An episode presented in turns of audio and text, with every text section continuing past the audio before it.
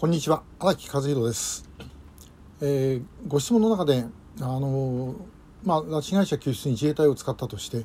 取り返せるのは ごくごく一部ではないのかというご質問がありました。全くその通りです。でですね、えー、実は結構この問題ってあの拉致問題の根本的なことに関わるんですけども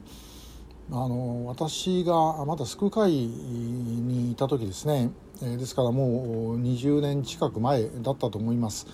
えー、ある方から、まあ、今でいう民間軍事会社を使って横田めぐみさんを取り返さないかというようなお話がありました。で、えー、その時 私自身が、まあ、あのお答えをしたのは、えー、一人だけっていうわけにはいきませんということでですね、まあ、この話は結局なきしに、えー、したんですけれども 今から考えるとまあ、それだけでもやってみる手はあったのかなということをちょっと思ったりします。まあ、もちろん当時の救う会の状況でですね、えー、その予算とかを工面できる可能性はあんまりなかったんですけどもでもやっぱりそこの問題はどうしても引っかかりますよね。で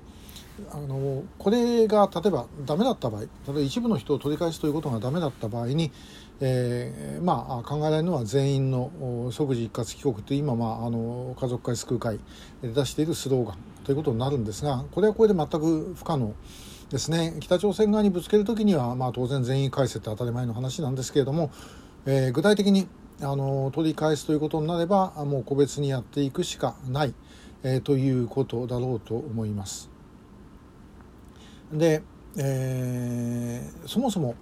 全部の拉致被害者っていうのは一体何人いるのかも分かっていない。これ日本政府も分かっていないしそれからまあ我々も把握していないしそしておそらく北朝鮮でも把握していない。と思います。北朝鮮は全ての拉致被害者を把握しているって言いますけどもそんなことありません。あの人によるでしょうおそらくね。あのちゃんと把握している人も当然いるわけでえそういう人たちはあの交渉とかいうことになればえー、食べらあのもういいもの食わしてですね、えー、ちゃんと生活してたって言えるように、するんだと思います。でもそこから離れてる外れてしまっている人もいるわけですよね。すともうこれは誰も全ての拉致被害者というのは分からない、えー、逆に言うとですね全ての拉致被害者の全員即時一括帰国ってだけ言っていればもう何もしなくても済むっていうことでもあります極論ですけど。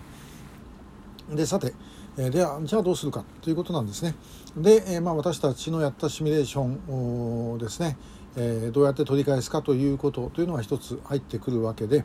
で、え、もうともかくあの取り返せる人から取り返すこれはもちろん交渉で帰ってきたっていいんです。で、え、ある程度強硬策を取って取り返すのも必要だしともかく取り返せる人を取り返すと。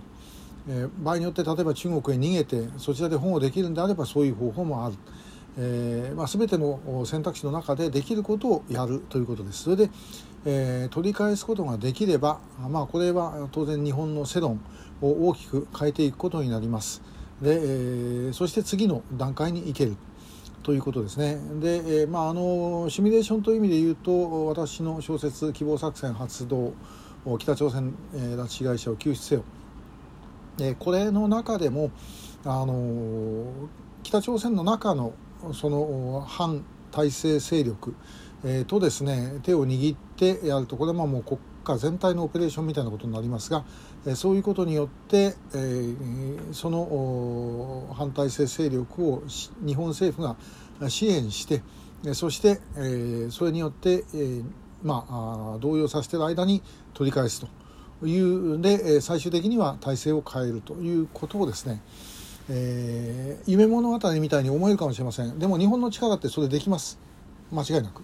あのその決断するかどうかの問題で、えー、できるんです。あのもうそんなあのキックバックがどうとかですねそんなレベルの話ではない、えー、ことがあのできます。でまあだから最終的にはそうやって体制を変えて全ての人があの帰ってこれるようにしなきゃいけませんがその突破口としてはやはりもうともかく何人かでも取り返すということだろうと思います。でその取り返すうちの一つが自衛隊使って取り返すと、えー、だからこれに限定しているわけではなくもう交渉でも何でもですね、えー、いいということです、えー、まああのともかく今年もあと残りわずかで、え、間に合わないかもしれません。間に合えばもちろんやりますけども間に合わないかもしれません。でもだったとしても来年にはなんとかですねそれ実現するようにしなければいけないというふうに思います。今日もありがとうございました。